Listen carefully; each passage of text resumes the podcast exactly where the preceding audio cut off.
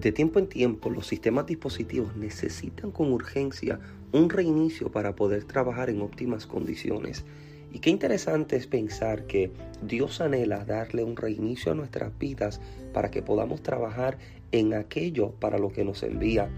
La frase reiniciar parece alarmar a muchos, pero la verdad es que con urgencia el cuerpo de Cristo necesita un reinicio. Reinicio en muchas áreas mal enseñadas y mal edificadas. Y en ocasiones lo más difícil es aprender a desaprender, pero es lo necesario para poder trabajar en óptimas condiciones. Esta es la nueva serie de mensajes predicada en Casa de Dios con el título Reinicio. Así que disfrutan de la palabra predicada y enseñada en nuestra congregación. Muchas bendiciones. Texto para que usted también pueda ser ministrado en casa a través de la palabra. Segundo de Reyes, capítulo número 5, eh, versículo número 10. Versículo número 10. Aquí en este capítulo está hablando acerca de la historia de Namán general del ejército, afectado por una enfermedad llamada lepra, y se entera de que hay un hombre de Dios que Dios utiliza. El pensamiento de este hombre es, si llego al profeta, la enfermedad se sana. Mira lo que dice el versículo número 10, luego de que, el, eh, luego de que eh, Namán llega buscando respuesta del profeta. Verso 10, entonces Eliseo le envió un mensajero diciendo, ve y lávate siete veces en el Jordán, y tu carne se te restaurará y serás limpio. Repetimos una vez más. Entonces Eliseo le envió un mensajero, o sea, el profeta no sale a recibirle, el profeta no habla directamente con él. Enviando al mensajero, envía la respuesta y le dice, ve y lávate siete veces en el Jordán y tu carne se te restaurará y serás limpio. Levante su mano conmigo. Padre, gracias en esta tarde. Gracias por la oportunidad, Señor, de llegar a tu casa una vez más. Hemos adorado tu nombre en esta mañana. Hemos hecho sacrificio de ayuno, Padre amado. Hemos llegado para buscar tu rostro. Hemos llegado, Señor, para que tú obres en las cosas que nosotros no podemos obrar. Gracias por la respuesta que ya tú has traído. Gracias, Padre amado, por los cánticos. Gracias por la palabra recibida en la mañana por labios de nuestra hermana Sujei. Padre amado, gracias porque nos animas, nos animas a confiar y a tener fe una vez más en ti. En este momento yo te pido, eterno, que al sentarnos a la mesa, tú, Señor, nos sirvas que tu palabra nos inspire, nos desafíe, nos levante y nos lleve a ser quienes en ti debemos ser. Te pido eterno que tu palabra tenga causa y efecto en la vida de cada oyente y en la vida de cada recipiente, que la confirmes con milagros, señales y prodigios. Por la llaga de Jesucristo, doy orden en este momento a toda enfermedad a que salga fuera de los cuerpos de mis amados. Hablo a toda dolencia, hablo a todo síntoma de enfermedad y por la llaga de Jesucristo le doy orden a que ahora salga fuera de los cuerpos de mis amados. Confirma tu palabra en cada vida en el nombre de Jesús sacamos toda distracción Echamos fuera toda ave de rapiña que intenta tomar lo que sobre el altar es presentado. Alineamos en este momento nuestros pensamientos, nuestra atención, nuestro corazón, oído y espíritu. Al así dice el Señor de esta ocasión. Y a ti, Rey, damos absolutamente toda la gloria. Por Cristo Jesús oramos y damos gracias. Amén, Señor, y amén. Puede tomar su lugar, por favor, en esta tarde. Aleluya. Trataré de no ser extenso, sinceramente trataré de no ser extenso, pero no deseo llevarme para casa, y mire que yo vivo cerca, puedo regresar, no quiero llevarme para casa lo que he recibido para compartir de parte del Señor en esta tarde.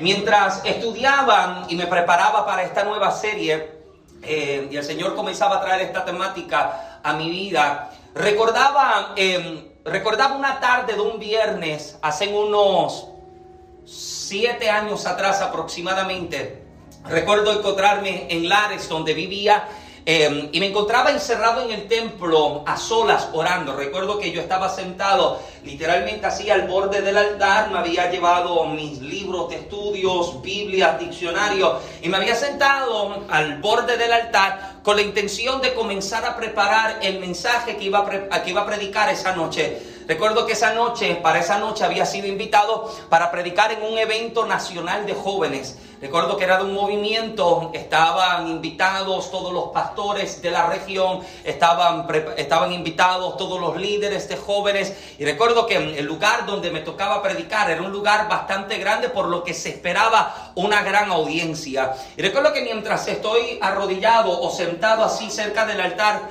terminando el bosquejo de lo que entendía yo, de lo que entendía yo que sería el mensaje de la noche, escucha la voz del Señor que me habla. Y mira, amado, como yo creo que Dios habla todavía. Amén. Ese era el momento que usted decía amén. ¿Cómo Dios habla todavía? Dios no se ha quedado mudo, ni ciego, ni sordo. Todavía lo ve, lo escucha y lo habla. Amén. Y recuerdo que escucho la voz del Señor que me habla y la palabra que el Señor me está diciendo es la siguiente. Hoy no te dejan predicar. Yo estoy terminando mi bosquejo. Yo estoy terminando el mensaje. Y escucho la voz del Señor que me está diciendo, hoy no te van a dejar predicar. Y cuando yo escucho lo que el Señor me está diciendo, yo tengo una de dos opciones que puedo tomar. Número uno, yo pudiera llamar al lugar donde voy a salir a predicar y cancelar el compromiso sabiendo de antemano que ya no me van a dejar predicar. O número dos, puedo llegar responsablemente al compromiso dar la cara, aunque sepa que tampoco voy a predicar. Y si yo hubiera sabido lo que, lo que iba a acontecer a lo largo de esa noche, oh amado, yo te aseguro que yo me hubiera ido por la segunda de las opciones. Me fui entonces por la primera. Terminé, me levanté. Recuerdo que llegué a casa eso de las 5 de la tarde, comí, me bañé, yo vivía con mis abuelos para ese entonces, me bañé, me vestí y recuerdo que me monto en el carro y voy de camino a predicar. Recuerdo que cuando yo llego al templo donde sería el evento, donde sería la, la actividad, Recuerdo que no cabía, no cabía ni un carro en el estacionamiento. El estacionamiento estaba lleno a capacidad y cuando yo voy conduciendo el carro, metiéndome al estacionamiento, que miro dentro del templo, el templo está lleno, está lleno a capacidad de gente. El altar está lleno, abajo está completamente lleno. Yo llego, estaciono el carro, agarro mi Biblia, me bajo del carro y me paro a la puerta de la entrada. Recuerdo que cuando llego a la entrada del templo, hay una mujer que me recibe, es la mujer mujer que está tomando los nombres de todas las visitas. Me mira y me pregunta cuál es mi nombre. Yo le digo, mi nombre es Michael Santiago y me invitaron a predicar. Y ella me miró de arriba abajo. ¿Sabe? La mirada tipo rayo X. La mujer supo lo que yo comí la semana pasada. La mujer me mira de arriba, abajo. Y yo me estoy sintiendo incómodo porque la mujer no deja de mirarme. Y yo estoy pensando, a lo mejor tengo algo en la nariz. Y a lo mejor esta mujer me lo está mirando. Y para tratar de salir del momento incómodo, le pregunto dónde se encontraba el baño. Y me señala así con media mala gana. Me señala así dónde queda el baño. Y yo voy así deprisa. Y yo voy al baño. Y lo primero que yo voy es a pararme frente al espejo. A mirarme. De hecho, a ver si no tengo nada eh, me paro así a mirarme así frente al espejo y, me doy cuenta de que no tengo nada y me estoy diciendo, pues no tengo nada en la cara. Entro de regreso a la nave y recuerdo que yo me siento tercera o cuarta fila de asientos al final, al final, como la esquina de allá de aquella ventana. Y recuerdo que me arrodillo, estoy llorando, no sé qué ha de suceder. Solo tengo la palabra de que no te dejan predicar, pero estoy arrodillado y yo llegué, amado, yo, yo, no, yo no hubiera llegado mejor, pensaba yo luego, pero llego y estoy arrodillado, me levanto y me di cuenta, amado, me di cuenta de que en todo el tiempo que yo estoy sentado a la parte de atrás, nadie se ha acercado para saludarme, nadie se ha acercado para darme la mano, ni los que me invitaron, que yo los conozco, se me acercan para extenderme la mano y darme la bienvenida. Y tú sabes cuando alguien hace contacto visual contigo, ¿verdad? Por más que lo disimule, tú sabes que te está mirando y tú lo estás mirando. Tú miraste que ella te miró y que ella te miró. Hello. Yo me di cuenta. Pero nadie se acerca y el altar está completamente lleno así de gente. Y yo veo el, pastor de la congregación que está sentado y, me está mirando desde acá, pero nada de nadie. Yo recuerdo que yo cerré mis ojos a tratar de gozarme de los cánticos, perdóneme mi sinceridad, los cánticos eh, medio malentonados que estaban cantando. Y yo estoy así sentado tratando de gozarme el coro que el hermano allí tratando, pujando con la vena del cuello, tratando de cantar. Y yo estoy parado a la parte de atrás, tratando de disfrutármelo cuando siento que me tocan el hombro. Cuando yo miro, es uno de los líderes, es uno de los jóvenes. Se para, me mira y me dice, el pastor está afuera y necesita hablar contigo. Oh, amado, ya yo sabía lo que venía. Yo recuerdo que yo cerré mi Biblia, puse mis cosas a un lado, seguí al joven en el camino más oscuro que yo pude haber visto. Porque me sacan el estacionamiento, suje, me sacan hacia el estacionamiento y no había nada de luz. Eso era una oscuridad. Yo sé, esta gente a mí me va a saltar. El tipo este me va a caer encima. Y yo voy por ese camino, el líder me va guiando y yo voy así, ¿sabes? Follow the leader. Yo bien bobo así caminando detrás de él. Yo no sé, yo no sé si yo voy de camino al matadero, pero yo voy caminando detrás de él hasta que recuerdo que veo al pastor, vemos al pastor que está parado solo en la oscuridad, mirando hacia como el vacío, está mirando para allá. Yo llego, me paro así al lado del pastor, el joven lo mira y le dice, pastor, aquí está Michael. El pastor me dio media mirada, se volteó y yo estoy en los cinco minutos más incómodos de mi vida. Porque nadie está hablando, ni él habla ni yo hablo. Y yo estoy parado así, sin saber qué va a suceder, sin saber qué es lo que está aconteciendo o si esta gente está conspirando como los hermanos de José hicieron con él. Yo estoy ahí parado, Fernando, nada de nada. Y de momento el pastor se voltea me mira y rompiendo la barrera del silencio me dice, yo no te puedo dejar a ti predicar en mi iglesia. Tú me vas a contaminar mi altar, me comienza a decir. Tú no puedes subirte aquí. Yo no te puedo dejar a ti subir, yo no te puedo dejar a ti predicar porque tú me vas a dañar la iglesia. Son las palabras que el pastor me está diciendo. Tú me vas, tú me vas a contaminar el altar, tú me vas a dañar a mis jóvenes, tú me vas a dañar a mi congregación. Y en todo lo que está hablando, todo tiene que ver con lo que es suyo. Mi iglesia, mi altar, mis jóvenes, mi gente. No te puedo dejar subir porque me vas a dañar la iglesia. Y si hay algo que la madre mía me enseñó desde pequeño, fue nunca faltarle respeto a nadie. Y mucho menos a un ministro, a un pastor, un líder. Y yo estoy aguantando el indio taíno que yo llevo por dentro, pero la vena del cuello yo la tengo brotada. Yo estoy aguantando al indio taíno y, Rosa, yo me estoy mordiendo la lengua porque yo pudiera hablar, yo pudiera decir. Y recuerdo que cuando el pastor terminó de decirme todo lo que tuvo que decir, las únicas palabras que le expresé al pastor fueron las siguientes. Pastor, usted es el pastor de acá. Yo no tengo problema con sentarme y escuchar a otra persona. Si usted no le dice que yo predique, yo no tengo problema. Yo me siento y yo escucho. El pastor, sin decirme nada más, se dio media vuelta y me dejó. Y se fue. Y yo vuelvo y entro con esta, esta cara de que me acaban de dar una pela. Y yo vuelvo y entro al templo, me siento en la última fila de asientos a escuchar los cánticos malentonados y la predicación de quien entonces me reemplazaría en aquella noche. Recuerdo que eso fue viernes. Esa misma noche había vigilia en la congregación, la iglesia en la que yo asistía. Llego a la vigilia me quedo en la vigilia, se acaba la vigilia, todo el mundo se va y yo me quedo solo con Dios. Y mientras yo estoy sentado en el asiento, no hay nadie, estoy solo, las únicas palabras que yo le estoy diciendo al Señor es, si yo te sirvo, yo hago tu voluntad, hablo lo que tú me pides, hago lo que tú me pides, ¿cómo tú permites que a mí me insulten? Es lo único que yo le estoy diciendo al Señor, si yo te sirvo, ¿Cómo tú dejas que me traten así? Porque yo sé quién yo soy, le estoy diciendo el Señor. Yo sé lo que yo hago y yo sé lo que yo no hago. Yo sé lo que yo doy, yo sé lo que yo no doy.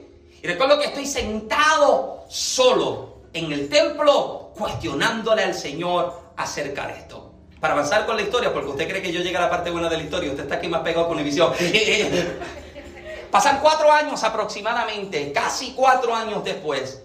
Me invitan a predicar una campaña en otra iglesia, una campaña de jóvenes. Y yo estoy emocionado porque es campaña de jóvenes. Los campamentos de las campañas de ajeto, ¿sabes? Que eso se llegue. Y, yo, estoy, yo estoy preparándome. Y yo llego al lugar. Cuando yo llego al lugar, es un templo bastante grande. De hecho, en el templo de Lares Pueblo, usted sabe que es un templo bastante grande. Yo llego al templo, un templo enorme. Y cuando yo llego, yo estoy contento porque yo soy el predicador de la noche. Recuerdo que me acerqué a la, cerca del, final. Mm, mm, estoy arrodillado. Yo, yo, yo tengo la costumbre de que si el culto comienza a las 7, yo, yo te llego a las 7 al servicio. Amén. Y yo llego temprano y yo estoy arrodillado y, recuerdo que mientras estoy orando parece que los, los, asientos tenían como polvo y me revolcó la alergia. Y el que, y el que sufre de alergia, ¿sabe? Bueno, Orlando está sufriendo como un alma ahora, pero tú sabes que eh, eh, eh, esto te acaba. Y yo me levanto así, tomo quilloso. Imagínate tú predicando tomo quilloso. Y yo yo me levanto así, yo voy al baño, me limpio la nariz y cuando voy saliendo del baño hay alguien que viene entrando. Yo voy saliendo, alguien viene entrando que me abre la puerta y con el rabo del ojo le miro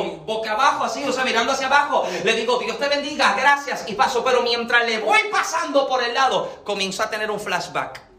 Porque mientras le voy pasando por el lado a la persona que me acaba de abrir la puerta, lo poco que vi de él, recordé quién era. Era el joven que me había tocado en el hombro. No es la misma iglesia, estoy en otro lugar. Es el, es el, joven que me había tocado el hombro y me había dicho, el pastor está fuera y quiere hablar contigo. Y yo recuerdo que cuando le acabo de pasar por el lado, comienzo a revivir lo que me habían acontecido cuatro años atrás. Y yo comienzo a decir, Señor, no me digas que ese pastor está acá. No me digas que ese pastor llegó. Yo voy a mi asiento, tomo mi lugar y cuando miro a mi lado izquierdo, dos filas de asiento adelante, estaba el pastor sentado. Trágame tierra que yo no quiero predicar. Escúpeme en casa, Señor, porque yo no quiero estar acá. Mira, a mí se me olvida la campaña. A mí se me olvidó la, a mí se me olvidó que la gente llegó con necesidad. Yo le estoy diciendo a Dios, Señor, ¿cómo tú me haces eso? Y mientras yo estoy sentado, me di cuenta de que el pastor de la iglesia local se baja del altar y viene caminando hacia mí. Y yo sé que si él viene hacia mí para buscarme a subir al altar, también va a buscar al pastor que está de visita para subirlo al altar. Recuerdo que el pastor llega, me busca, me saluda, vamos caminando al altar y me di cuenta de que el pastor se detiene. Yo me estoy diciendo, no me digas que se detuvo a buscar el pastor. Cuando me doy media vuelta, está buscando el pastor también. Amado, escucha esto, escucha esto. La noche que a mí no me dejan predicar, yo tengo una chaqueta que no es del mismo color de mi pantalón. De hecho, ¿cuántos cabanes enteros yo tengo? Un, dos. Dos cabanes enteros yo tengo. Usted nunca me verá, o casi nunca me verá con un traje completo porque no lo tengo. Tengo el mismo pantalón negro para, para ocho chaquetas que tengo. Hello. Uh, sí, sí. Y yo llego con una chaqueta de un color, un pantalón de otro. Para ese tiempo, ahora yo, ahora yo uso lo que yo llamo medias serias, que son medias completas, pero yo ya, yo usaba, medias con, con, con, circulitos y con otros colores, y yo me combinaba la media con la corbata y con el pañuelito. ¿Alguien está acá? Lléveselo, esto es de gratis, por la misma ofrenda. yo, yo, yo me lo estoy combinando todo. Y esa noche no me deja predicar porque yo no tengo apariencia de santidad. ¿Alguien está acá? Porque yo, yo parezco ser alguien que va a contaminar y dañar a la iglesia. Y para el colmo, cuatro años después, llego a la campaña a predicar, tengo la misma chaqueta, tengo la misma media y el mismo pañuelito. usted no está acá. Trágame tierra, no quiero estar acá. Suje me suben al altar. Estoy en un asiento así grande, yo me meto, yo quiero meterme entre el cojín así, yo quiero que esto me trague, yo quiero que, yo no quiero estar acá. Estoy así metido, Dios mío, ¿qué es esto? Levanta una hermana de sacar la lengua y diga, el predicador no debe predicar hoy. Levántala, Dios, yo no quiero ser el que predica. Me levanto. Estoy sentado así en mi lugar. Recuerdo que estoy en, la en el último asiento acá y aquel pastor está sentado en el último asiento allá. Están cantando y yo, Dios mío, muévete, que sigan cantando, que el culto se ponga tan bueno que no se pueda. Usted, usted escucha esos cultos, wow, el culto estuvo tan bueno que no se podía ni predicar. Dios, hazlo. Y yo estoy pidiéndole a Dios. Y nada, nada. Cantaron a las mías, cantaron como si le estaban cobrando por minutos. Y cantaron y terminaron. Y entregan la parte al pastor de la iglesia local. El pastor dice, amado hermano, damos la bienvenida a la campaña, bla, bla, bla, y tenemos con nosotros al pastor fulano de tal. Me gustaría que el pastor fulano se levante y nos dé un saludo. Y el pastor está sentado acá y le hace señal al pastor así. Que el joven que anda conmigo dé el saludo por mí. El joven que estaba allá se levantó, le entregaron la parte, saludó a nombre de su pastor que no quiso saludar y en nombre de su congregación tomó su lugar y me dan la parte a mí. Oh, me dan la parte, me levanto, saludo al pastor saludo al otro pastor, me entregan la parte y predico. Recuerdo que mientras estoy predicando, mientras estoy compartiendo la palabra, hay un ambiente extraordinario de la presencia del Señor. La gente está siendo tocada por Dios y cuando me volteo, el pastor que está de visita está que no se puede contener en su asiento. El hombre está adorando, está brincando, está saltando, mientras que miro al otro lado y el pastor de la iglesia local parece que se tomó una venadilla antes del culto porque está dormido en su asiento. Aquel está brincando como que las hormigas lo pican, aquel está dormido como si lleva una semana que está en vigilia. Y yo estoy predicando, yo estoy compartiendo la palabra y aquel brinca y salta y aquel está dormido, aquel yo, yo creo que está en coma en el culto. Aquel él parece que cayó en descanso. Alguien está acá. Pero yo termino, yo termino de predicar. Yo termino. Recuerdo que oramos, ministramos, se acaba el culto y yo estoy loco por irme. Yo estoy loco para arrancar y para irme. Tomo mis cosas y mientras estoy tratando, mira, amado, yo caminando sin malo, corriendo soy pobre. Imagina, imagina, imagíname tratando de caminar rápido. Imagínatelo, Sandra. Estoy tratando y el qué velocidad la que tengo yo. El pastor me agarra así por el hombro y me voltea. Y cuando me mira que lo tengo así de frente, el pastor me agarra y me abraza. Y me dice, Michael, yo quiero pedirte perdón por la forma en la que yo te traté cuatro años atrás. Perdóname por lo que yo te dije a las afueras del templo. Perdóname por las palabras que te dije, las palabras que te dieron. Habían pasado cuatro años, amado, cuatro años. Michael, perdóname por el trato, perdóname por lo que yo te hice, perdóname por lo que yo hice. Michael, eh, eh, por favor, ven y predícanos una vez más. Michael, por favor, vuelve y visítanos. La invitación nunca llegó, pero me está diciendo, Michael, por favor, eh, este es el momento, este es el momento en el que yo tengo una de dos opciones. Recuerden lo que yo hablaba el domingo pasado acerca de Absalón, de Saúl y de David. Tú decides a quién manifiestas. Este es el momento en el que yo, yo, tengo varias opciones. ¿Lo trato con amor y respeto y perdón? ¿O lo trato de la misma forma en que me trató a mí? ¿Alguien está acá? Porque escúcheme bien, amado. Hay situaciones, hay situaciones que viviremos a lo largo de nuestra vida que te forman o te deforman. Hay situaciones que vamos a experimentar que tendrán la capacidad de definirte o de detenerte. Y todo dependerá de la actitud con la que nosotros la asumimos. ¿Alguien está acá? Usted sabe de que cada uno de nosotros vivimos situaciones y llegan momentos que parecen tener la, intención de destruirnos. Sin embargo, Dios las permite con la intención de construirnos. Escúcheme bien. Usted ha escuchado la frase mejor que yo, que lo que, que, lo que no te mata te hace qué? No más gordo, más fuerte. No, usted, tenía la equivocada, no es que te hace más gordo, lo que no te mata no te engorda, no, lo que te mata te hace más, lo que no te mata te hace más fuerte. Y hay situaciones, amado, que todos estamos viviendo. Y por más que intentemos decorar nuestra vida, por más que yo intente ocultar detrás de un peinado, detrás de una ropa, todos estamos luchando con alguien. Hablo con humanos en esta tarde. Todos estamos luchando con algo. Hay una situación que estamos viviendo. Hay algo que estamos atravesando. Pero por más dolorosa que sean las adversidades, ellas tienen la capacidad de ayudarnos, número uno, a crecer. Tienen la capacidad de ayudarnos a crecer. Y número dos, ayudarnos a formarnos como Dios quiere que nos formemos. No es lo mismo, escuche bien, romperte en el mundo que romperte en las manos de Dios.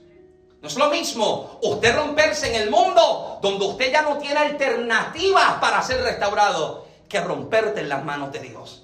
No es lo mismo que Dios te tome en sus manos y comience a hacerte fuerza. ¿Alguien sabe lo que es eso? No es lo mismo que Dios te tome y que comience a apretarte, que comience a, a, romper tu vida, porque las manos de Dios cuando llegan para romperte no te dejan roto, vuelven a darte la imagen, el diseño y la identidad que necesitas para poder cumplir con lo que el Señor tiene para tu vida. Ahora, romperse en el mundo es el resultado, escúcheme bien, de guiarnos por nuestras emociones, planes personales e incluso decisiones fuera de la voluntad de Dios. Estar en las manos de Dios nos da entonces la garantía de que a pesar de habernos roto, allí mismo nos volvemos a restaurar. Alguien dice amén.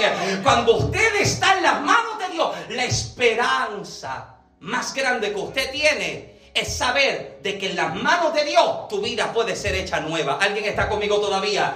Estoy roto, pero estoy en manos de Dios. Dale con el codo al que tiene cerca. I'm broken, but I'm in God's hands. Estoy roto, pero yo todavía estoy en las manos de Dios. Y si estoy en las manos de Dios, yo sé de que mi vida no termina acá. Alguien dice amén. Yo sé que este no es el final.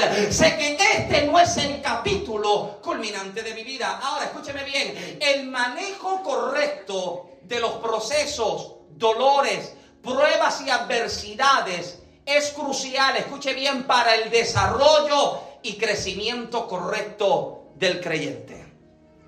Aprender a manejar las situaciones es demasiado importante para que usted pueda crecer. ¿Alguien me sigue todavía? Para que usted pueda haber realizado lo que el Señor le está hablando, es demasiado importante aprender a manejar correctamente los procesos Es como una persona que sufre el rompimiento de un hueso necesita terapia física para ayudarla a superar el trauma físico del accidente. Génesis es terapista y sabe lo que es ver una persona que dejó que un hueso se sanara incorrectamente. Si el hueso se sana incorrectamente, le sale un callo, ¿verdad que sí? Le sale un callo y la forma en la que usted va a poder intervenir ese callo es haciendo una intervención eh, quirúrgica que se dice, ¿verdad? Hay que abrirte, hay que cortarte. Y escúcheme bien, dejar que algo se sane de forma incorrecta correcta te lleva a crecer deformadamente. Hmm. Algo se sanó, pero no correcto. Hmm. O algo se cicatrizó, pero no fue de la forma correcta. Los huesos crean callos que pueden ser arreglados luego de cirugía. Entonces, el creyente que no logre procesar, sanar y restaurar lo que vivió, crecerá con deformidades espirituales. Puedo predicar en esta tarde. Usted me permite predicar. Usted no me ve hace mucho. Permítame predicar en esta tarde. Vuelvo y repito, el creyente que no logre procesar, sanar y restaurar lo que vivió, crecerá con deformidades espirituales. Siempre buscará los defectos en los demás. Nunca confiará en otros. Nunca se desarrollará en su llamado y ministerio. Y jamás se abrirá a la posibilidad de la restauración. Acá creemos, acá en casa de Dios creemos que si hay situaciones ocurriendo que puedan lastimar o herir el desarrollo de la congregación, hay que atenderlas cuando? ¿A la semana? No. ¿Al mes? No. Inmediatamente. Amén. Porque todo lo que hoy es un problema grande, en algún momento comenzó como un problema pequeño. Todo lo que hoy es un gigante en nuestra vida comenzó como un enano espiritual. Y como he dicho en otras ocasiones, y perdóname que yo parezca un disco rayado, ignorar el gigante no lo hace retroceder. Ignorar el problema no hace que desaparezca, al contrario, le da más autoridad le da legalidad para que se quede, le da autorización para que permanezca. Entonces te das cuenta de que hay que atender las cosas inmediatamente para que no crezcan y tampoco terminen lastimando a otros. Ejemplos de no atender un problema a tiempo. Es como el dueño de un auto que escucha algo sonando debajo del bonete, abre, mira y encuentra algo roto, suelto o defectuoso y en vez de arreglarlo solo vuelve a cerrar el bonete. Antes de yo comprar eh, la guagua, la camioneta que tengo, nosotros nos fuimos con los pastores a, mirar, a buscar carros. Yo no sé si si se acuerda, había un carrito que a mí me encantó. Vimos un Honda Accord como del 2010, un carro chulísimo, negro. Y yo lo vi, yo que tengo un fiebre por dentro, yo digo, oh, oh, oh este yo le pongo unos aros 20, esto no lo espeta, eh, eh, palabra por igual, espetarlo es bajarlo, Orlando sabe lo que es tener un y, y yo, yo, lo bajo, le meto aros grandes, pero cuando yo abro el bonete, amado, había una mancha de aceite. Tú lo esta vérgenes, tú el motor estaba completamente manchado en aceite. Yo lo miré, el carro por fuera tenía una apariencia impecable. Los asientos no estaban muy bonitos, pero el millaje estaba bueno, supuestamente la transmisión estaba buena, pero cuando yo miro dentro del bonete, todo grasa, aceite así, yo lo miro y ¿saben lo que dice el dueño del dealer? Eso no es nada, eso está debajo del bonete, nadie ve eso. Hmm. Eso, lo que quiere venderte algo barato y malo. Eso no es nada, eso está debajo del bonete, eso no se ve. Y qué triste es que tratemos de resolver nuestros problemas solamente cerrando el bonete. Aleluya. Al cerrar el bonete, Génesis tranquila, nadie lo ve. Alguien debe estar conmigo todavía. Cierro el bonete porque nadie le interesa lo que hay dentro. Todo el mundo quiere ver lo que está afuera. Y mientras yo lo pueda maquillar, mientras yo lo pueda ocultar y mientras yo lo pueda tapar, mira, aquí no hay ningún problema. Continúo, otro ejemplo. Es como mujeres que no creen en la fidelidad porque alguien les fue infiel, nunca lo sanaron, nunca sanaron la herida y ahora nunca más confían en otro hombre. Otro ejemplo. Es como un niño o adolescente que fueron trastocados abusados sexualmente por alguien y por no recibir la atención, el cuidado, los consejos o la terapia necesaria para la situación vivida, son envueltos en todo por el enemigo, cayendo en el homosexualismo y la prostitución. Cuando algo no se atiende a tiempo, comienza a crecer de manera defectuosa. Y amado, hay cosas que solo la mano de Dios puede arreglar. Hay cosas que solo la mano de Dios puede restaurar. Y si algo se, no se sanó de manera correcta, a tiempo, amado, usted le puede aconsejar. Usted se puede sentar a hablar con esa persona y nada de lo que usted haga o diga puede ayudarle ahora a sanar. ¿Sabes quién es el único que lo puede hacer entonces? Solamente el poder de Dios, solo el Espíritu Santo puede obrar. ¿Alguien está conmigo todavía? Darle acceso al Espíritu Santo a que nos ayude a superar los procesos es importante para que podamos crecer como iglesia y como persona. Es por eso que aprender a manejar, atender y cubrir las situaciones es demasiado importante para que crezcamos como persona, pero también para que crezcamos como iglesia. Nosotros todos somos el colectivo de de diferentes pruebas, de diferentes procesos, de diferentes situaciones, que estamos confiando en que Dios todavía está con nosotros. Tú estás en prueba, yo estoy en prueba, pero seguimos confiando en Dios. Tú llegaste cansado, tú llegaste lloroso, pero estoy confiando de que algo, alguien debería levantar su mano, algo Dios estará haciendo dentro de esta situación. Hmm. Que mis dolores presentes se conviertan en las sanidades de otros mañana. En palabras del evangelista José Luis Torres, tus procesos o tu tierra de desierto hoy se convierte en la tierra prometida de alguien más mañana. Pero es cuando aprendemos, amado, a manejar estas situaciones. Yo sé que usted, que quiere que yo le hable de historia, pero sí, sí, porque cuando hablamos acerca de reiniciar, usted, usted me va a entender lo que vamos a estar trabajando a lo largo de estas próximas semanas.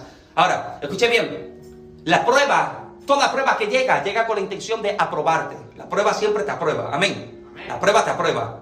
Ahora, cuídate de llamar prueba lo que es consecuencia. Son dos cosas completamente diferentes. Amado, yo estoy en una prueba más mala. Mm, usted lo mira y te da cuenta de que no es prueba, es consecuencia. Y en la prueba, en la prueba, Dios está presente para aprobar tu corazón en la consecuencia está el enemigo para destruir el plan de Dios en tu vida. ¿Alguien está acá? En la prueba Dios está presente para probarte. Por eso es que la prueba siempre aprobará lo que hay de Dios en ti, mientras que la consecuencia siempre revelará lo que hay dentro de ti. Ayer tenía una conversación con Fernando.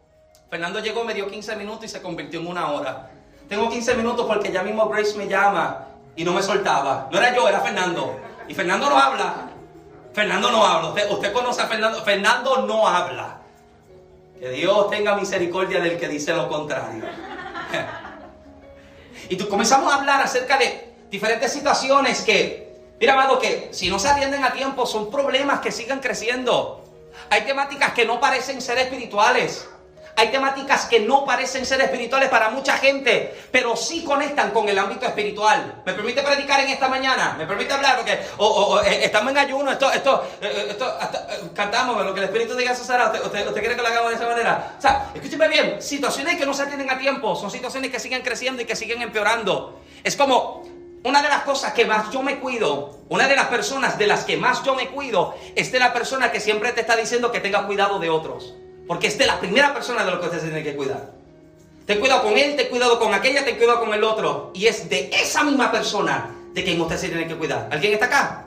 Ah, usted como que no está muy contento. Refugio, aguántame la puerta. Yo usted sabe, está activo. Está, está activo. si no se atiende, entonces, es el tipo de persona, por ejemplo, el tipo de persona que es de carácter conservador. Y, esto yo lo conversaba con Fernando y perdone, perdone mi, mi, franqueza y mi sinceridad en esta tarde. Es como el tipo de hombre que no quiere que su mujer se vista bien, se maquille, se cambie. Sin embargo, anda mirando a otras que tienen los mismos aspectos y rasgos que él no quiere que su mujer tenga. Uno de los, de, los, de los peligros en el ministerio es el ministro que se la pasa señalando la falta de santidad de otros, porque lo que señala en otros es el reflejo de lo que él está viendo en sí mismo. ¿Alguien está acá? Se la pasa señalando la falta de otro. No quiero que tú vistas así, que tú te... Escúcheme bien, amado. Escúcheme bien. Hay situaciones que son situaciones de pastor e iglesia. Hay situaciones que son del Espíritu Santo y de iglesia. Amén. Y usted nunca me va a ver a mí. Y que Dios me libre de tomar el espacio para yo señalarte a ti, decirte a ti cómo usted tiene que vestir. Usted tiene que... No, amado. Eso es algo entre tú y Dios. Entre tú y Dios, entre el Espíritu Santo y Dios y tú. ¿Alguien está acá? Pero amado, me preocupa el tipo de persona que se la pasa de esta manera. ¿Por qué? Porque son los primeros, tristemente, son los primeros que terminan enredándose con alguna hermana de la iglesia. Escuchaba uno de mis predicadores favoritos, el pastor Tommy Moya. Tommy Moya hablaba en una entrevista y le preguntaban luego de su caída, luego de su adulterio, Tommy, ¿qué fue lo que pasó? Si usted tiene tiempo para escuchar las predicaciones de, Tommy, hay unas predicaciones en los años de los 90 que son unas palabras, amados, tan poderosas. Genesis y yo nos juqueamos escuchando los mensajes, las enseñanzas. Pero ¿sabe lo que él habla en, esta, en, esta, em, en esta entrevista? Él le dice al entrevistador, ¿sabes por qué yo caí? ¿Sabes por qué yo caí? Porque ya yo no usaba la Biblia. Ya yo no usaba la Biblia para ministrarme a mí mismo. Ya yo usaba la Biblia como una herramienta de trabajo. Ya yo la sé usar, ya yo la sé manejar. Y ya hablábamos en esta mañana el peligro de desconectarnos de la presencia. Aprendo a manejarlo por mí mismo. Ya yo sé cómo esto se manipula. ¿Alguien está acá? Ya yo sé cómo esto se mueve solo. Y es el tipo de persona que se desconecta de Dios y ahora comienza a depender de lo que Él sabe hacer, de lo que Él puede hacer, de las capacidades que Él ha logrado tener. Y tristemente es el tipo de persona que cuando deja de mirar a Cristo comienza a mirar a la gente. Y amado, cuando usted se sienta a mirar a la gente, usted siempre va a tropezar. Si usted me toma a mí como ejemplo y modelo a seguir en su vida, amado, usted fracasa. Usted se pierde si usted me sigue a mí. Pero si usted sigue a Cristo, Sí, eso, es, eso es lo que yo quiero que usted entienda. Cuando usted mira a Cristo, el escritor a los hebreos dice: puestos los ojos en Jesús, el que, el autor y consumador de nuestra fe.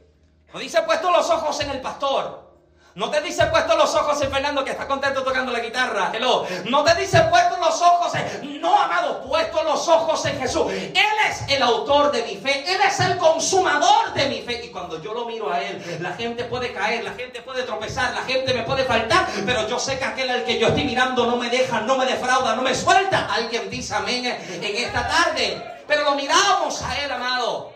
Sea, lo miramos a Él y nos mantenemos conectados con el amado para aprender, amado, aprendemos a manejar las situaciones. Ahora escuche bien, hay situaciones que revelarán tu carácter o la falta de carácter. Hmm. Lo que vivimos termina revelando el carácter o termina revelando la falta de carácter en nuestra vida.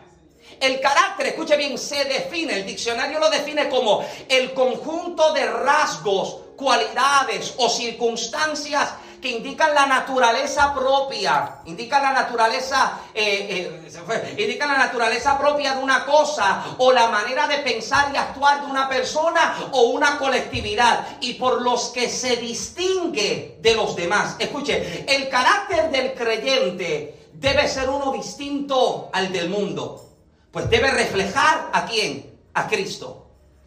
El carácter del creyente debe reflejar a Cristo. Escuche bien, es imposible, es imposible dentro de nuestras habilidades humanas hacer algo para nosotros mismos, moldear nuestro carácter y parecernos más a Dios.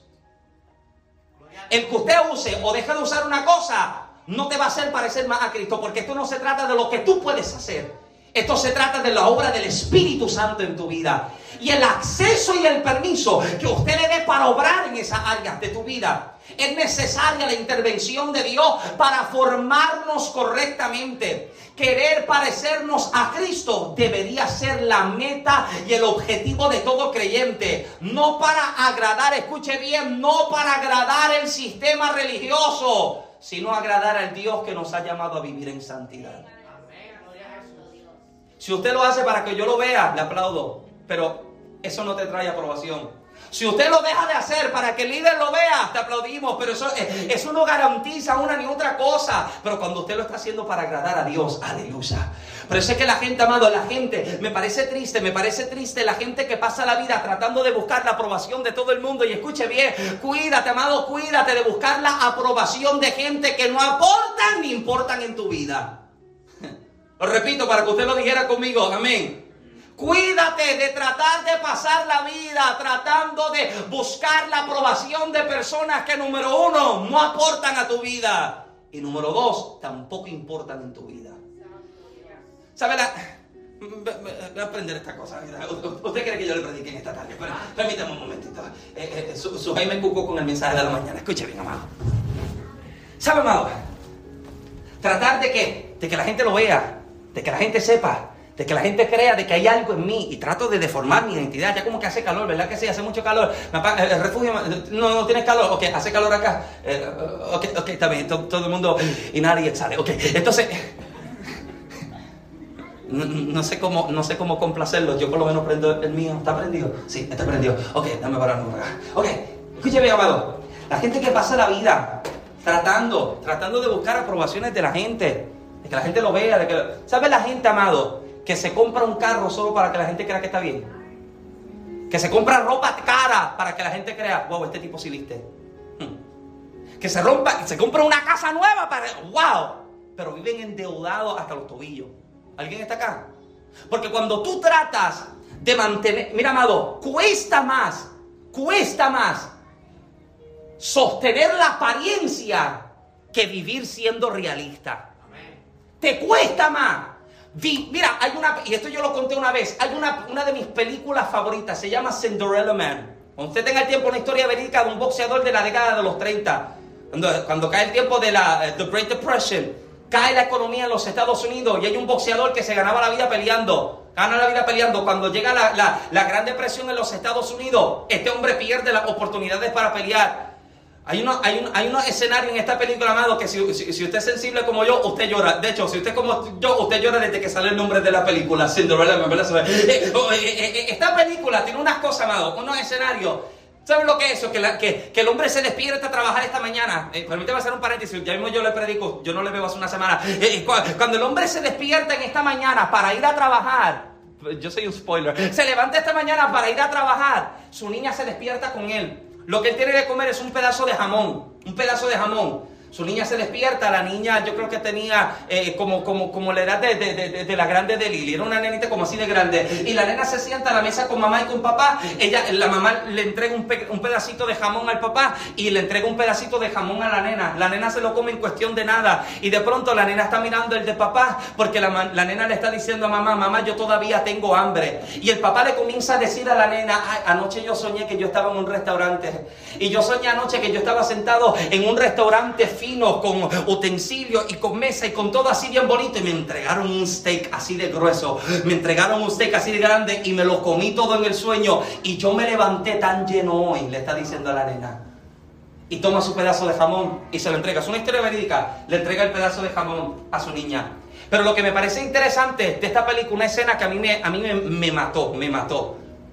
Es que quien era, quien era su manager anteriormente comienza a buscar oportunidades para que él comience a pelear, para que él comience a boxear. Y consigue una oportunidad y le da, el hombre gana bastante dinero en esa primera pelea. Y su esposa, la esposa del boxeador, está pensando que el manager se está aprovechando de su esposo. Y ella está tan molesta. ¿Usted ha visto cuando una mujer se molesta? Cuando la mujer cree que algo está pasando, amado, usted le puede hacer un mapa y ella no lo cree. Y ella llega molesta, llega al apartamento, un edificio donde vivía el manager, y le está tocando la puerta de que se las quiere tumbar. Y le está gritando, sal que yo sé que tú estás ahí, sal que yo sé lo que tú estás haciendo con mi esposo. Y cuando la esposa del manager abre la puerta, ¿saben lo único que hay dentro de un apartamento caro? ¿Saben lo único que hay dentro del apartamento? Una sillita pequeña de madera. Una mesita así pequeñita de madera.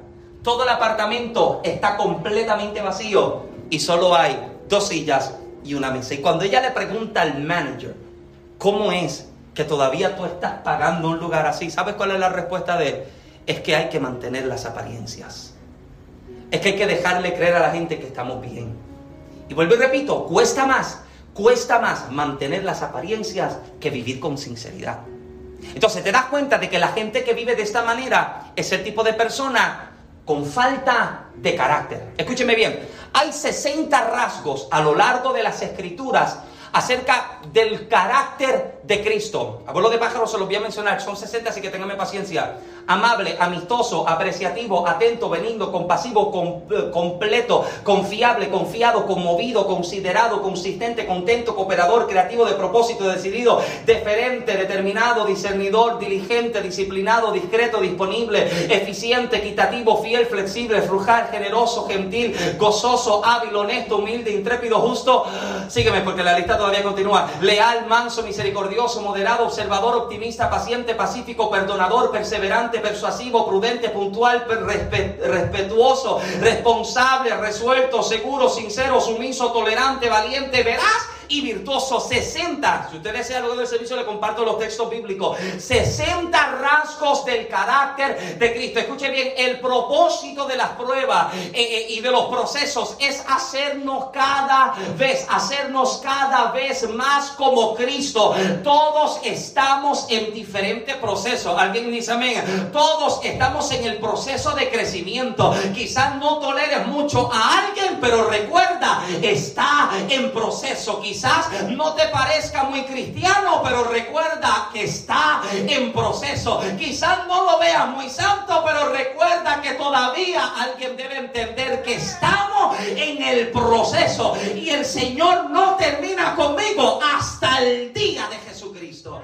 Cuando seamos levantados. Esto que Michael, yo llevo cinco años, ya yo estoy bien. No, esto es todos los días. Todos los días, amén. Esto es todos los días. Cada proceso es vivido por la falta de algún rasgo del carácter correcto. Hmm. ¿Me permite? ¿Me permite?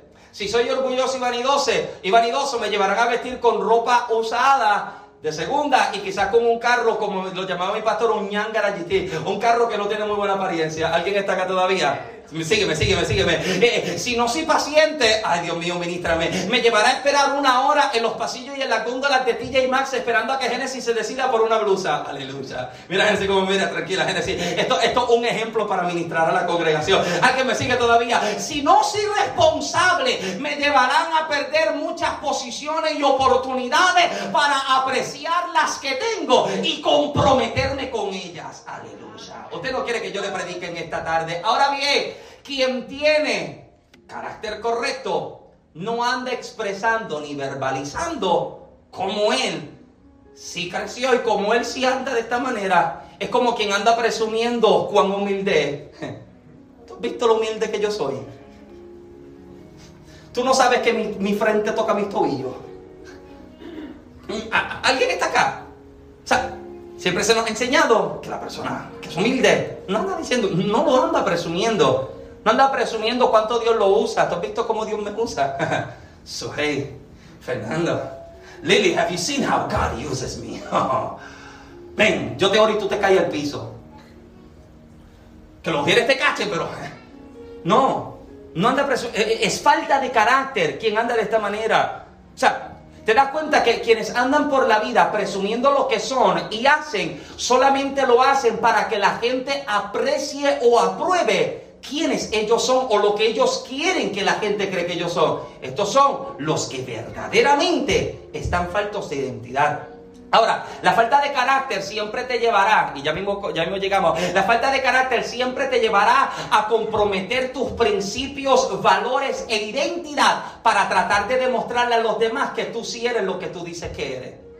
¿Usted recuerda la tentación de Jesús luego de 40 días de ayuno? Es llevado por el Espíritu al desierto y el enemigo de las almas se le revela. ¿Y qué le, qué, qué le, qué le dice Satanás a Jesús? Si verdaderamente tú eres... Mm, If you say who you say you are, si tú eres quien tú dices que tú eres, dile esas piedras que se conviertan en pan. ¿Usted, ¿Usted se imagina un Jesús con falta de carácter? Un Jesús con falta de identidad. Diablita, a ti se te olvidó quién yo soy. Algo así te evaporo. ¿Usted se lo imagina? ¿Usted se imagina a un Jesús diciéndole, a, a ti se te olvida, piedra, conviértete en pan para que él vea que yo soy el Hijo de Dios? Lo lleva a un lugar alto. Mira, lánzate, tírate. Escrito está. A sus ángeles enviará cerca de ti para que tu pie no tropiece. Vamos, póstrate, inclínate delante de mí. Yo te entrego todos los reinos de la tierra. ¿Alguien está acá? Si verdaderamente tú eres, come on, show off. Muestra lo que tú eres.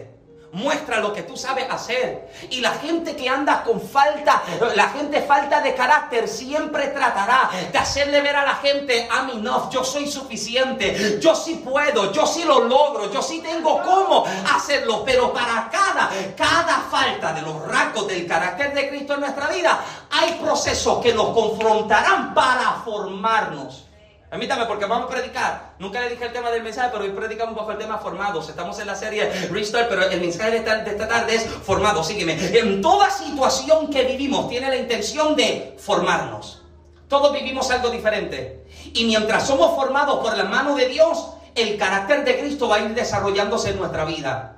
Toda prueba que no se pasa, que no se completa, es repetida. Eh, eh, eh, prueba que, no, que, no se aprueba, es prueba que vuelve a repetirse. Usted no pasa un examen, usted no pasa de un grado escolar a otro si usted no lo probó. No es que usted llegó y usted pensó de que ya usted puede llegar a cuarto año cuando nunca superó el tercer grado. ¿Alguien está acá? Usted necesita aprobar el año escolar para llegar al próximo. Y qué triste es, qué triste es pensar que años en el Evangelio es sinónimo de madurez espiritual. Yo llevo 15 años en el Evangelio, yo sí soy maduro. Yo llevo 15 años en el Evangelio, yo sí soy fuerte. Negativo, amado, negativo. Eh, los años que llevamos en el Señor no me hablan, no me habla eh, de, de, cuán, eh, de, cuán aprobados podemos estar o de cuán grandes podemos estar o de cuán maduros podemos ser, amado. No, ¿saben lo que revela? Lo que verdaderamente revela cuánta madurez espiritual verdaderamente tenemos, las conversaciones que tenemos. Cuando nosotros hablamos, esto yo le he dicho en diferentes ocasiones, cinco minutos de conversación con alguien basta para tú saber lo que hay en el corazón de esa persona. Hello. Si solo te habla de una cosa y de otra y de otra, pero nunca, nunca llega a Dios. nunca llega la palabra. Nunca, nunca busca la vuelta para, para, como decía mi abuelo, para testimoniar. Nunca busca la vuelta para darte un testimonio. ¿Alguien está acá? O sea, te das cuenta de que, de que eso, esto es lo que está mostrando quiénes somos son las situaciones que vivimos las que muestran verdaderamente quiénes somos. Ahora, para ir, para ir aterrizando, Namán, el texto que hemos considerado en esta, en esta mañana, Namán, imagínate la posición de este hombre. Voy rápido porque ya voy por 50 minutos. Namán, Namán es un hombre con una posición alta en el ejército. Es un general, este hombre tiene una autoridad, tiene una posición, sin embargo, a pesar de la posición que el hombre tiene, hay una condición que es visible hay una condición que él no puede esconder. Él puede tratar de vendar su cuerpo, pero su condición siempre se revelará. Su condición siempre será expuesta. ¿Cuál es la condición del hombre? Es leproso. Y mire qué interesante que siendo leproso se supone que este hombre viva afuera. Bueno, este hombre no es judío, pero si esta gente vivía con la cultura de los hebreos, se supone que este tipo ni se acerca a la gente. Sin embargo, es general del ejército. Tiene una condición, pero tiene posición. Hello. Tiene una condición que le limita, pero tiene una posición que le exige. Hay una condición que le dice que se supone que su vida se acabe. ¿Sabes que la muerte más triste o más dolorosa era la muerte por lepra? Porque no era una muerte repentina. La persona que le daba lepra no era que se moría en cinco minutos. Esta persona podía estar 15 años, 10 años con un dolor insoportable los pedazos de piel se les caía. Usted sabe, ¿alguien está acá? De hecho, en la República Dominicana hay un leprosario, ¿verdad que sí? Eh, eh, nosotros, yo conocí una, una misionera que iba todos los años a un leprosario. Una mujer, una, ancianita, falleció, pero esta viejita se metía al leprosario y le pegaba la mano a todo el mundo, abrazaba y besaba a todo el mundo. ¿Alguien está acá? Hmm. Pero la gente que padecía de lepra, amado, se quedaban ciegos. Los dedos se les partían y se les caían. ¿Usted sabe lo que es tener un pie sin dedo? Lo que es tener una mano sin dedo. La piel se le iba quemando, era como si se secara, como si escamas tenía. Esta era la condición de un leproso. Ahora imagínate cuál es la desesperación que alguien en esta condición debe estar. Si se entera que hay un profeta que Dios usa, él dice, yo tengo que llegar y que él me haga algo. Imagínese. Imagínese que usted se entere de que hay una pastillita que ya elimina el COVID por siempre. Amado, usted se toma como 20. ¿Alguien está acá? La situación de este hombre es tan desesperante. Pero te das cuenta de que la forma en la que el hombre ha de ser sanado comienza a revelar cuál es el propósito por el cual necesita sanarse de esta forma. Él se presenta con tesoros, con ofrendas, él se presenta con lo que puede llenar los ojos de la gente. Y se presenta y está demandando que el profeta salga y le dé la cara. Que el profeta salga porque yo llegué. Llegó el líder. Llegó el hombre que tiene autoridad. Que el profeta salga y me dé la cara porque yo necesito que él me ore y que Dios me sane. El profeta está en el cuarto. Está en su habitación. Y el profeta nunca se levanta. El mensajero llega y le dice, varón, aquí está. ¿Sabes que la gente, eh, la gente llama a uno varón? Yo me siento raro cuando la gente me dice varón porque me siento como viejo. Varón, varón, está, está, está, está Namán afuera. Quiere que le ore y tiene una ofrenda. ¿Alguien está acá? Quiere que le ore porque está leproso. Y Namán le dice, Eliseo le dice al siervo, yo estoy ocupado. Dile, dile a Namán que vaya al Jordán y que se sepulte y se tire en las aguas siete veces. Y cuando el mensajero va, ah, este tipo no nos va a dar la ofrenda. Cuando se entera el lugar donde lo envían, ahora sí que no nos da la ofrenda. El profeta tiene una esta es la versión Michael Santiago habla hoy. El, profeta tiene una agenda bastante cargadita hoy. Este, em, él dice que hay un cuerpo de agua cerca. Tú no sé si tú has escuchado del Jordán, pero hay un cuerpito de agua cerquitita donde tú te puedes tirar y él te dice que te tires siete veces y entonces vas a ser sano. Cuando Namán escucha cuál es el lugar al que se le está enviando, para él esto es un insulto. Porque cuando Namán habla acerca del Jordán, él está diciendo que hay otras aguas más limpias que el Jordán. ¿Por qué? Porque para esta temporada en la que Namán llega a visitar a Eliseo, era la temporada aproximadamente de la primavera. En la primavera, toda la nieve de la montaña se había derretido y el río crecía. Y cuando el río crece, arrastra cuanta porquería hay. ¿Usted sabe lo que es tirarse a bañarse en un agua, en un agua brown?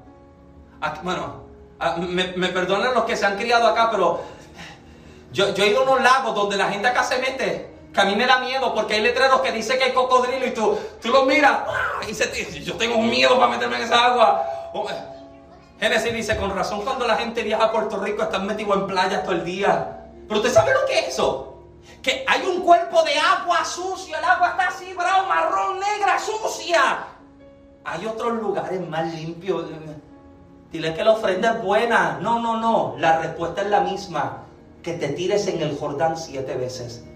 El Jordán en el hebreo significaba el que desciende. El que desciende era el significado del nombre Jordán y era precisamente por lo que descendía de la montaña. Sin embargo, su significado tiene simbolismo con lo que Dios está haciendo con la vida de este hombre. Para tú ser restaurado, to restart, para reiniciarte, para formarte de nuevo, necesitas primeramente descender. Porque no hay forma en que nosotros podamos crecer en Dios si no es creciendo para abajo primero. Aquí nadie cae en el ministerio de paracaídas. Aquí tú no caes posicionado, aquí se comienza desde abajo. Escuche bien. Por eso es que la gente que desea trabajar se les pone a trabajar primeramente en qué? En cosas pequeñas. Porque confiándoles cosas pequeñas, usted se da cuenta si se compromete o no con ellas. Usted se da cuenta si se entrega o no por ellas. Y te das cuenta de que lo que Dios quiere hacer a través de la vida de Namán es precisamente llevarlo al lugar donde desciende. ¿Por qué? Porque al descender el orgullo comienza a ser roto. Mientras más te humillas, hay cosas que comienzan. El orgullo no tiene espacio delante de Dios. ¿No te das cuenta que Isaías cuando habla en el capítulo, 16, capítulo 14, eh, eh, 14 de su libro, hablando acerca de, cuando, cuando eh, Luzbel es arrojado del cielo, comienza a decir, yo, yo voy a ser como Dios, yo, me voy, yo voy a establecer mi trono al lado de Dios. Y Dios lo escucha y dice, ¿este quién se cree? Miguel, bótalo. El orgullo, hermano, no tiene lugar delante de Dios. ¿Quién tú eres? Oh, no, bótalo. Ah, ¿Y, y quiénes lo siguen? Una tercera parte, bótalo también. ¿Alguien está acá? Namán para ser sanado necesita entrar en un proceso de humillación. Al humillarse el orgullo comienza a ser roto, la vanidad comienza a ser rota. Pero escuche bien, el milagro de Namán no solamente revelaría la condición de su corazón de que necesita ser humillado, sino que también iba a revelar la ambición de Jesse. Porque Namán se sana. Y Namán ofrece la ofrenda. ¿Y qué dice Eliseo? Que no la quiere. Van a entregarle una ofrenda a, Eliseo de parte de Namán. Y Namán está en la habitación y le dice, dile que yo no la quiero, que se la lleve. Y Namán se va con la ofrenda. Y Eliseo dice, es que esa ofrenda puede ser tan buena para casa de Dios. Ah, usted no está conmigo todavía. Ay, eh, Grace, esa ofrenda puede ser tan buena. Déjame, eh, eh, mira lo que dice la palabra, que Jesse se va por la puerta de atrás y se encuentra, se encuentra con Namán de camino y le dice, eh, Namán, Namán, un momentito, este, es que mira, es que, es que a le da vergüenza esas cosas de que le den ofrenda.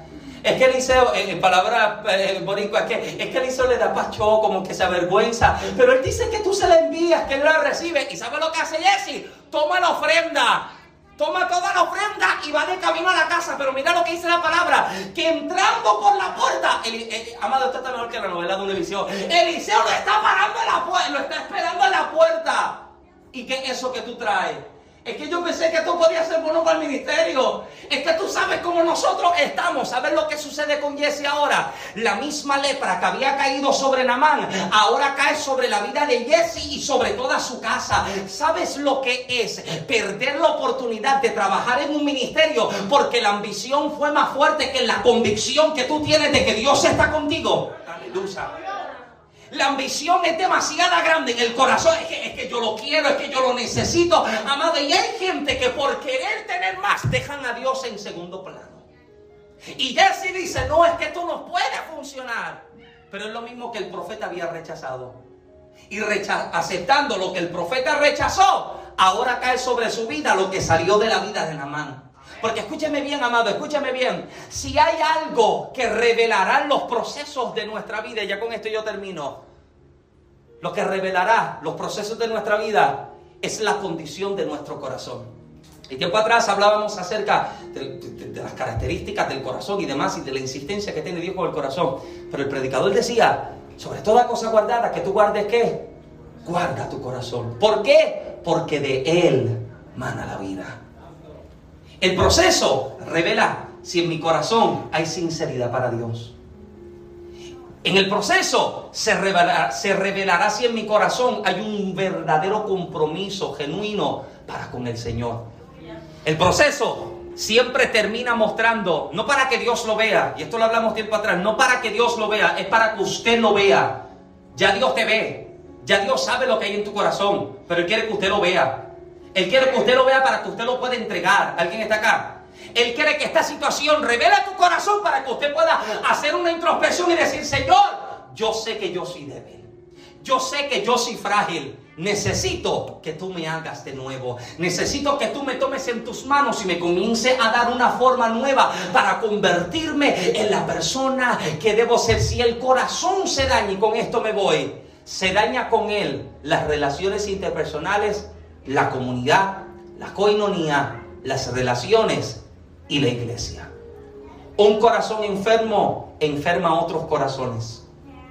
Enferma a otros corazones, contamina a otros corazones, pero ¿sabe cuál es el peligro? Como cuerpos terminamos siendo afectados. Por eso es que yo creo que somos invitados por Dios, somos invitados por Dios a permitirle darle forma a nuestra vida. Señor, utiliza el proceso para formarme. Amén. Yo sé que hay oraciones que no se hacen fáciles decírsela o hacérsela al Señor y, hágase tu voluntad. Parece ser difícil verbalizarlo, pero es tan necesario para dejarle entender al Señor. Me cansé de hacerlo a mi manera, me cansé de hacerlo a mi forma. Quiero que tú lo hagas a la tuya, que me formes y que me des la identidad y el carácter que necesito. Le invito, póngase de pie conmigo en esta tarde, por favor.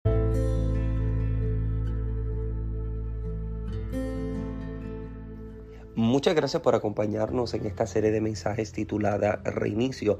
Pido a Dios que pueda ser bendecido con cada uno de los mensajes predicados a lo largo de esta serie. Estamos convencidos que esta palabra ha nacido en el corazón del Padre para darle el reinicio necesario a nuestras vidas y enviarnos a cumplir con nuestra asignación. Si ha sido bendecido, déjanos saber en los comentarios o abajo, escríbenos, sabe que puedes encontrar siempre toda nuestra información de nuestras redes sociales y también la forma en que puedes contactarte con nuestro ministerio. Si deseas ser parte de la experiencia que estamos viviendo en Casa de Dios, te invitamos a que nos acompañes en el 537 de la South Elm Street en el pueblo de Adel en el estado de Georgia. Somos una congregación enfocada y decidida en ver lo extraordinario de Dios en nuestro tiempo. Soy el pastor Michael Santiago y con brazos abiertos estaremos esperándote y recibiéndote para que seas parte de lo nuevo que Dios está haciendo en casa. Muchas bendiciones.